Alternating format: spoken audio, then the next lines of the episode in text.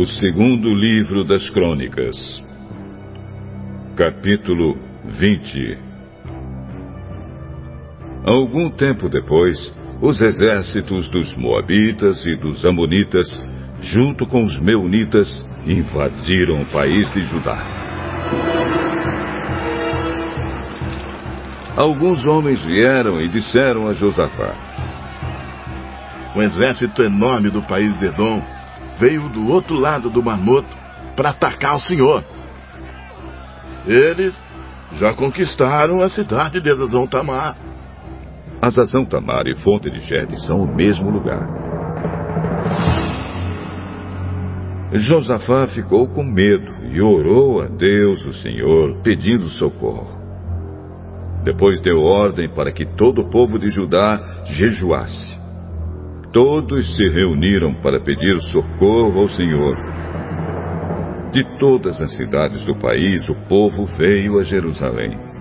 A gente de Judá e de Jerusalém se reuniu no pátio novo do templo, e Josafá se pôs de pé no meio deles e orou assim: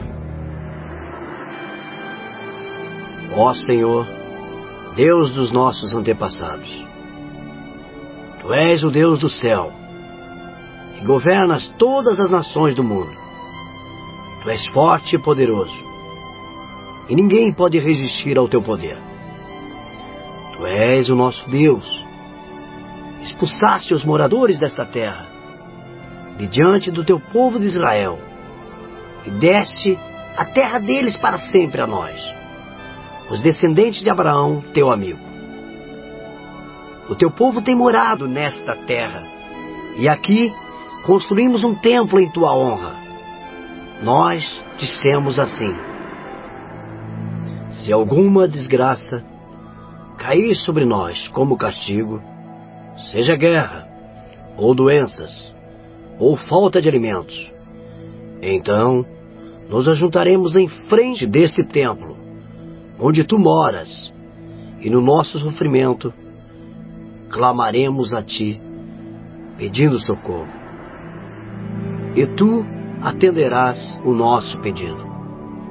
Agora, os Amonitas e os Moabitas, junto com os Edomitas, invadiram o nosso país. Quando os nossos antepassados estavam vindo do Egito, tu não os deixaste invadir as terras daqueles povos. Por isso, os nossos antepassados se desviaram delas e não destruíram aqueles povos.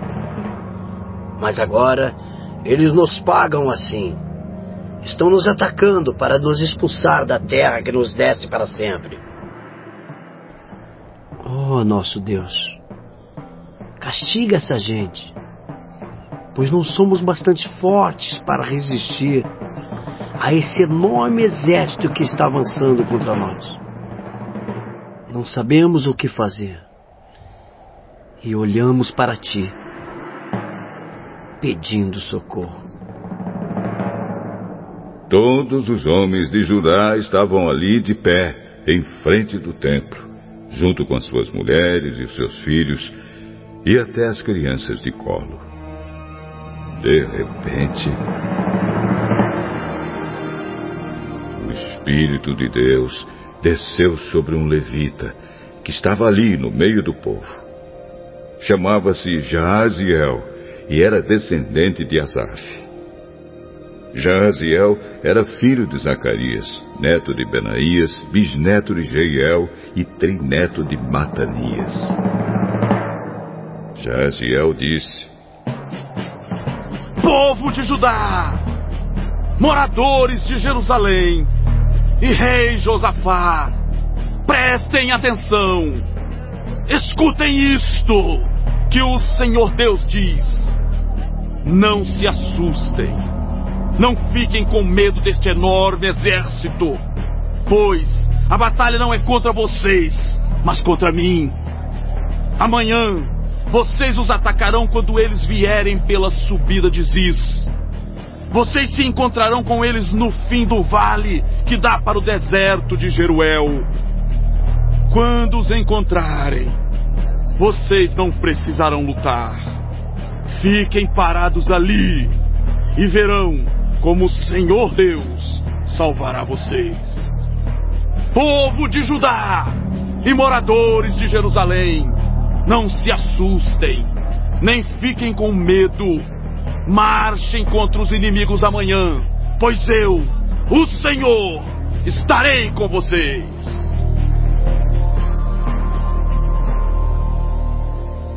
Então o rei Josafá se ajoelhou e encostou o rosto no chão.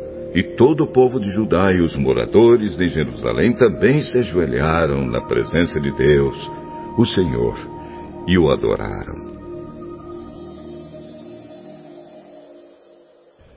Aí os levitas, que eram descendentes de Coate e de Corá, começaram a louvar o Senhor, o Deus de Israel, em voz bem alta.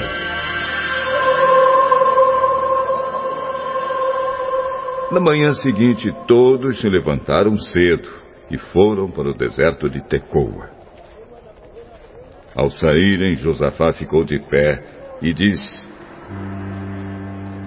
Povo de Judá e moradores de Jerusalém, escutem, confiem no Senhor, seu Deus, e estarão seguros. Confiem nos profetas dele, e tudo que vocês fizerem dará certo. Depois de consultar o povo, Josafá ordenou que alguns cantores vestissem roupas sagradas e marchassem à frente do exército, louvando a Deus e cantando assim: Louvem a Deus, o Senhor, porque o seu amor dura para sempre. Logo que começaram a cantar, o Senhor Deus causou confusão entre os Moabitas, os Amonitas e os Edomitas, e eles foram derrotados.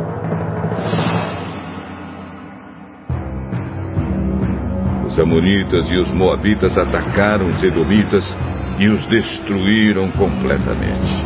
Depois os Amonitas lutaram contra os Moabitas e os dois lados também acabaram se destruindo. Quando o exército de Judá chegou a um lugar alto no deserto, eles viram o chão coberto de mortos. Ninguém tinha escapado com vida. Aí Josafá e os seus soldados avançaram e começaram a pegar tudo o que havia no acampamento inimigo. Encontraram muitos animais de carga, armas, roupas e objetos de valor Levaram três dias pegando as coisas, mas havia tanto que não puderam levar tudo. No quarto dia, todos se reuniram no vale de Beraca e louvaram o Senhor. É por isso que aquele lugar se chama Vale de Beraca, até hoje. Depois, os soldados de Judá e de Jerusalém com Josafá à frente, voltaram alegres para Jerusalém. Estavam contentes porque o Senhor Deus lhes tinha dado a vitória na luta contra os seus inimigos. Quando chegaram a Jerusalém, foram até o templo, ao som de música de harpas, liras e trombetas. Quando os outros povos souberam que o Senhor havia derrotado os inimigos de Israel, ficaram todos com medo.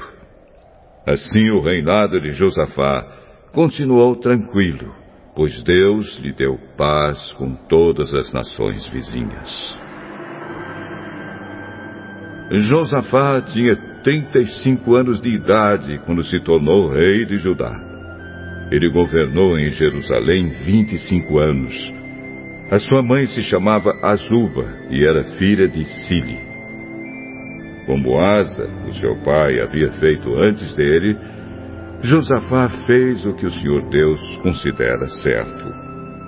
Mas os lugares pagãos de adoração não foram destruídos, pois o povo ainda não tinha resolvido adorar somente o Deus dos seus antepassados. Todas as outras coisas que Josafá fez, desde o começo até o fim do seu reinado, estão escritas na história de Jeú, filho de Hanani, que faz parte da história dos reis de Israel. Mais tarde, o rei Josafá se tornou aliado de Acasias, rei de Israel, que vivia uma vida cheia de maldade. Eles fizeram um acordo para construírem navios que fossem até a Espanha. Os navios foram construídos em Ezion-Geber. Mas Eliezer, filho de Dodavá, profetizou contra Josafá o seguinte: O Senhor Deus vai destruir o que o Senhor construiu, porque o Senhor se tornou aliado de Acasias os navios se quebraram e não puderam ir até a Espanha.